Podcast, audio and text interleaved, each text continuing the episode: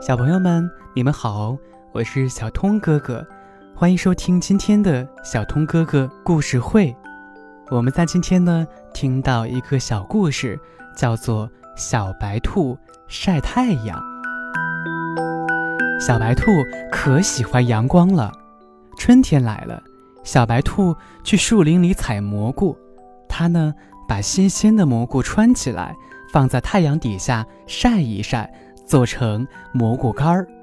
煮汤的时候呢，放上几个，味道可鲜美了。夏天到了，小白兔去小河边钓鱼。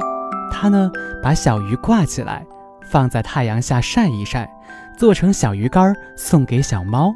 小猫呢，高兴极了。